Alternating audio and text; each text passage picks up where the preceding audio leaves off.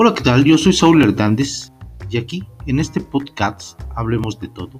Encontrarás historia, cultura, arte, deporte, política y un sinfín de comentarios que sin duda serán de tu interés. Así que bienvenidos a esta aventura de la vida y la imaginación.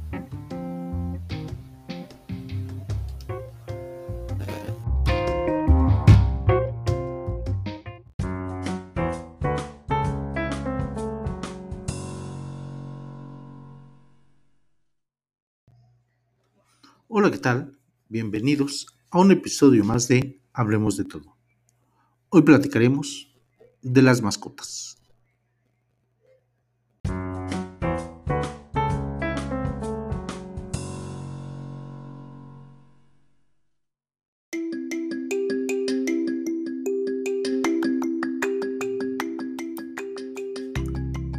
La situación que vivimos de condenarnos a un encierro para tratar de evitar más afectación a la salud nos ha llevado a buscar ocuparnos en muchos aspectos, sobre todo en el terreno del hogar, donde ahora nuestros hijos se encuentran sumidos en un área virtual y tecnológica que hasta les ha impedido tener un contacto más franco y de frente con la naturaleza y con el medio que les rodea.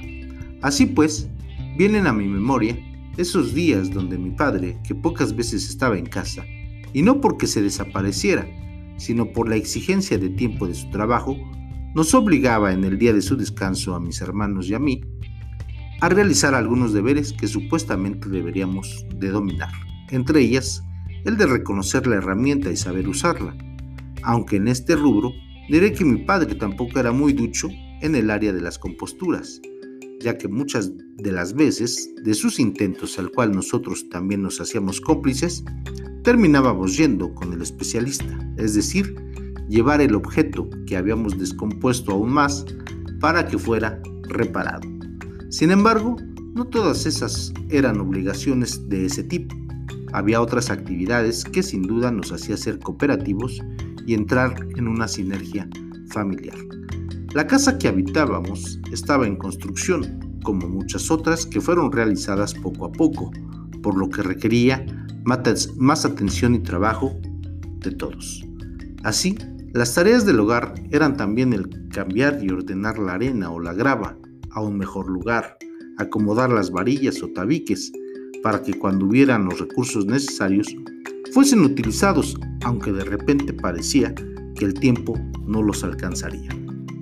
Ello permitió que como niños nos echaran a volar la imaginación para poder utilizar montones de arena y grava que se volvieron campos de batalla, construcciones diversas, así como fuertes y castillos de nuestros juguetes guerreros o de soldados con posiciones diversas que por supuesto no eran articulados, y esas batallas eran con todas las figuras posibles en campos amorfos, donde la defensa o valentía se encontraban en las habilidades que le imponíamos a cada elemento. Así, en una batalla se podían ver soldados, luchadores, seres galácticos, animales diversos y de tamaños diferentes, carritos de plástico, luchas amorfas de todo tipo y de todos los escenarios posibles.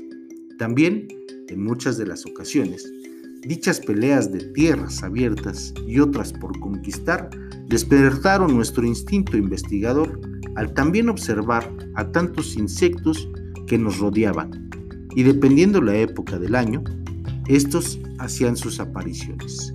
Así, pudimos ver escarabajos, los famosos caras de niño, libélulas, chapulines, cochinillas, mariposas, gusanos de colores y formas diversas, abejas, abejorros e inclusive en esas épocas no había tantas casas construidas, donde en temporadas de lluvias se formaban charcos donde surgían o nacían ranas o pequeñas serpientes de agua. Por supuesto, las arañas de todo tipo no podían faltar y nos dábamos a la tarea de emular a dichos animales con tal de ganar esas épicas batallas de campo. Aprovechando la arena y una vieja pecera, surgió en mí la idea de tener pequeñas mascotas. y se me ocurrió tener un hormiguero y tener así la oportunidad de observar el arduo trabajo de esos pequeños insectos que en sus cabezas grandes, antenas y mandíbulas fuertes, que entre todas era fantástico ver cómo quitaban grano por grano de arena para construir sus túneles y verlas resguardarse. Las veía salir una tras otra y curiosamente perseguí esa línea que se diversificaba en varios rumbos, seguramente con una tarea específica, pero con la disciplina de un ejército que buscaban sus alimentos.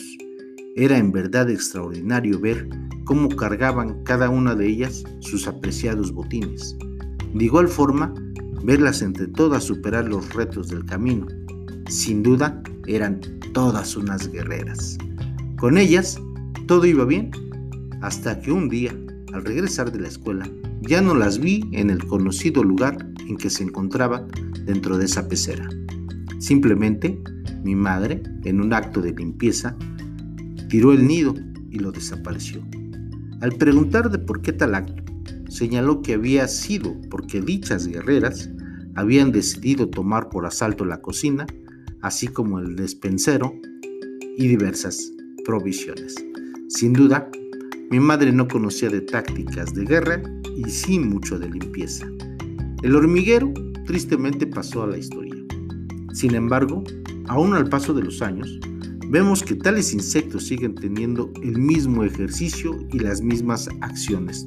De igual forma, siguen existiendo, aunque al parecer cada vez menos, porque quizá nosotros nos hemos convertido en más depredadores que ellas.